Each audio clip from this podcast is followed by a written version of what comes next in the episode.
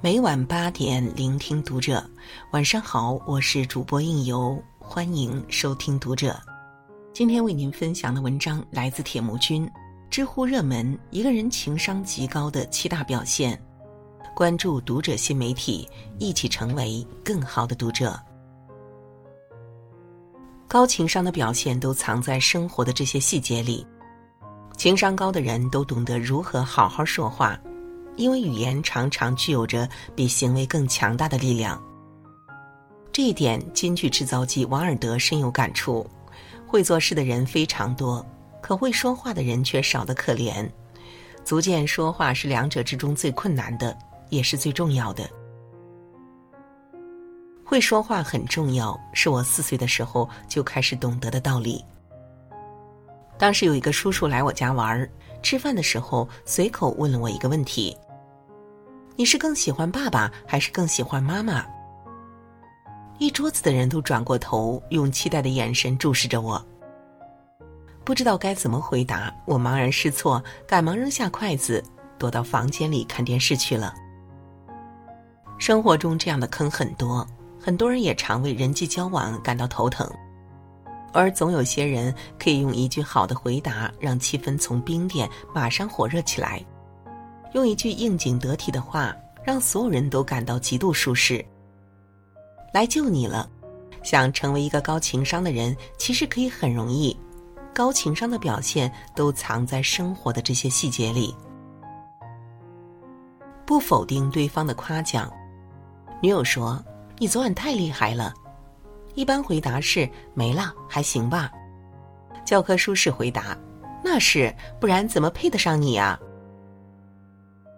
爸妈说最近考试成绩不错呀，一般回答是没了还行吧，教科书式回答，可不是也不看看是谁家的儿子。同事说你今天穿的裙子好漂亮啊，一般回答是没了还行吧，教科书式回答，是吗？谢谢你的大地色眼影也很不错。朋友说你家小孩真懂事儿。一般回答没了，还行吧。教科书式回答，是吗？你家孩子也挺乖的呀，有空带来跟我们家小孩一起玩。面对别人的夸奖，多数人通常会条件反射的谦虚，这其实也没有错，只是别人不会感到明显的回馈，好不容易酝酿的话题就这样结束了。高情商人士不否认对方的夸奖。善于使用共情力，用肯定或反问句式接过对方的话，然后顺着这个话题反夸对方一把，这样就很容易打开话匣子，双方达到一个满意的氛围。不否定对方的夸奖，这是一个人情商极高的第一个迹象。会站在对方的利益点说话。在家带了一天娃的妻子，看到丈夫慢悠悠的回家，没好气的说。赶紧去做饭吧，今天伺候小孩腰都累坏了。丈夫听了一肚子火，我上了一整天的班，比你还累呢。妻子委屈了，孩子闹腾了一天，一点都不省心。丈夫回怼，今天遇到个难缠的客户，我都快被气疯了。一来二去，夫妻俩都在述说自己的难处，直到天黑才发现晚餐都没有做。两个人都没有错，可是被忽略的孩子开始哇哇大哭。很多冲突都源于一方的主观情绪化表达，也许初衷只是想让对方知道我今天有点累，我需要你，但最后却变成了宣泄情绪，两个人反而更累了。现在我们把场景再还原一次，看看高情商人群是怎么解决问题的。丈夫回家带了一天娃的妻子想让丈夫帮忙做饭。高情商的妻子会说：“你回来了，我买了你最爱吃的小龙虾，但我厨艺有限，你做的麻辣小龙虾更好吃。今天的晚餐就交给你了，也算是奖励一下带了一天宝宝的我吧。”兴高采烈的丈夫说：“真的吗？就馋这一口，今天看我的。不过呀，好久没有一起做饭了。”我们一起来去下线吧。要让别人接受自己的观点，少用命令口吻，少做情绪宣泄，多去陈述事实，而不是主观判断。站在对方的利益点说话，把想让他做的事变成他自己乐意的、想要的。管理好自己的情绪，不要让它冲出来，成为伤人的野兽。强迫从来不能解决问题，只会堆积问题。会站在对方的利益点说话，这是一个人情商极高的第二个迹象。在公共场合能淡定圆场，《向往的生活》是国内爆火的一档真人秀。按照惯例，每个明星都会帮忙干农活。有一次，陈赫作为嘉宾来了后，黄磊让他摘玉米，他说自己紫外线过敏；让他劈柴，他说自己腰不好。在外界看来，好像陈赫在偷懒，故意让黄磊难堪。而何炅突然问他：“昨晚拍戏到几点啊？”陈赫说：“凌晨五点。”大家这才理解陈赫，原来是昨晚拍戏太过劳累才这样。大家都公认何炅高情商，这离不开他高超的临场应变和缓解气氛的能力。你看，这就是高情商说话的力量。一两句话就把原本尴尬的场面挽救回来。再来举个生活中的例子：参加实习的时候，有次大老板过来视察，请技术部的同事们吃饭。期间，大老板举着酒杯来到我们这一桌，所有人都举起酒杯，一个同事却突然说：“抱歉，我不喝。”当下所有人都鸦雀无声，连大老板都没有想到会出这种状况。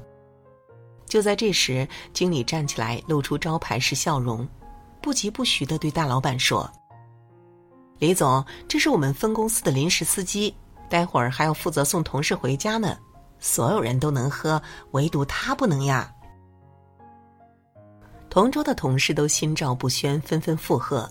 大老板听了，笑了笑：“哦，我说怎么回事，那就不勉强你了。”你看，会说话的人总能在关键时刻表现突出，用一两句话就能够帮助别人化解危机。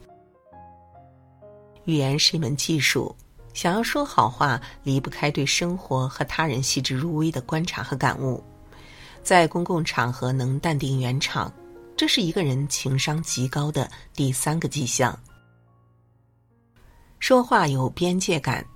每次回老家，邻居大妈就会热情的过来串门。刚开始的时候只是简单的问候，后面就变成猛烈的进攻了，完全招架不住。孩子，你现在工资多少呢？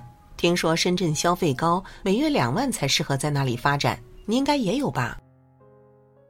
你怎么没带个女朋友过来一样啊？跟你一样大的老孙家儿子都会打酱油了，差不多的就谈了，要求别太高。我当时就被噎着，无言以对了。在生活中，我们会遇到类似这样的人，和你热情聊天，但说着说着话题就跑偏了。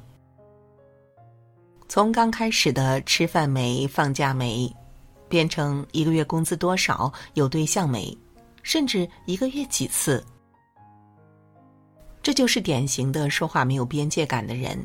与人聊天要清楚你跟他之间的关系到何种程度。如果不是好到能在一张床上睡的人，就不要问涉及收入、婚姻、资产等敏感的个人隐私问题。个人兴趣、热点事件、最近的经历都是更好的选择。保持一个最合适的安全距离，不会打扰、侵犯对方，也更容易赢得对方的好感。就像叔本华说的：“人就像寒冬里的刺猬，靠得太近会觉得刺痛彼此。”离得太远，又会感到寒冷。说话有边界感，这是一个人情商极高的第四个迹象。对不了解的事，不要随意做出评判。某知名主持人采访了几个农村留守儿童，这些孩子成绩优异，但家庭贫困。期间聊到了伙食问题，主持人问：“你们平常吃什么？”小朋友答：“青菜。”主持人说：“会有肉吃吗？”小朋友说：“不常吃。”主持人又问：“为什么不吃肉呢？肉不好吃吗？肉容易坏吗？还是有其他原因？”小朋友说：“因为没有钱。”主持人没有了解清楚，贸然提问，导致场面很尴尬。女孩的前男友来复合，被拒绝后，请来女孩的闺蜜当说客。闺蜜对女孩说：“其实啊，他人还不错，你怎么忍心拒绝他？”在现实中还有很多这样的情况发生，在没有清楚真相的情况下就以偏概全，给别人下定论、贴标签，这样做相当于伤害别人还不自知。而且有时你永远也想不到，一个穿拖鞋出门的人有可能是个千万富翁，你也想不到一个外表光鲜亮丽的人是个背负着巨债的穷光蛋。电影《了不起的盖茨比》中有这样一句话，可以作为最好的提醒。每当你觉得想要批评什么人的时候，你要记住，并不是所有人都有你拥有的优势。因为真正高情商的人懂得体谅别人的不易，不会随意去评判一个人。即使是为朋友好，也不会直接开门见山，而是用委婉的方式，在不冒犯对方的情况下去表达。对不了解的事不随意做出评判，这是一个人情商极高的第五个迹象。能站在他人的立场思考。有个朋友 A 在一家公司当领导，有一次公司员工聚会，散场时有个刚来两天的实习生 C 跟朋友顺路，于是上了朋友的车。当时朋友车上还有跟自己关系很好的 B。但朋友没有因为和 B 聊天而忽视了 C。一上车，他第一句话就让 C 破冰：“听说你是某某大学毕业的啊。”得到回应后，朋友把话题抛给 B：“ 你不是某某大学的吗？你们是师兄弟啊。”于是 C 打开心扉和大家聊了起来。高情商的人会用同理心去感知对方的处境，了解新人在陌生圈子中的尴尬。会轻松运用语言技巧，自然的帮助对方融入新的环境。能站在他人的立场思考，这是一个人情商极高的第六个迹象。能运用情绪控制场面。有个朋友是出了名的好好先生，认识他八年，从未见他在公共场合发脾气。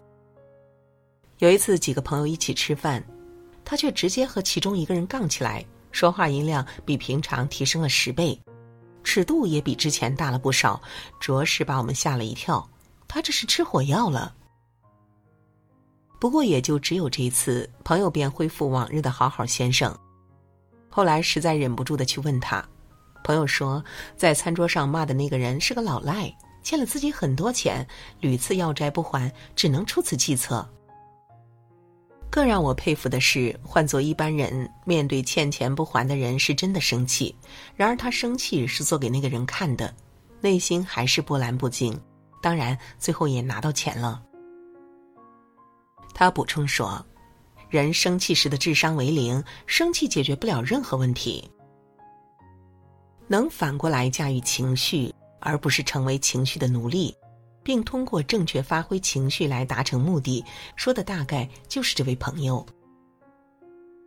很多人误解了高情商的意思，认为做事圆滑、不发脾气就是高情商，其实并非如此。真正的高情商，懂得自如运用情绪，用最小的代价换得最大回报，能运用情绪控制场面，这是一个人情商极高的第七个迹象。这些生活场景里，高情商的人都做好了一件事，心里始终装着别人。坚持这一点，我们可以慢慢明白人与人相处的真正智慧。不要停止人际关系的修炼，好好说话这四个字里藏着你一生的好运。最后分享一句我很喜欢的话：我们好好说话，不是为了得到什么，而是为了不失去在意的人和事。好了，今晚的分享就到这里，感谢您的收听，关注读者新媒体，和我们一起成为更好的读者。我是应由，让我们在下个夜晚再会了。每晚八点聆听读者，晚上好，我是主播应由，欢迎收听读者。今天为您分享的文章来自铁木君，知乎高赞，一个人情商极高的七个迹象。关注读者新媒体，一起成为更好的读者。高情商的表现都藏在生活的这些细节里，情商高的人都懂得如何好好说话，因为语言常常具有着比行动更强大的力量。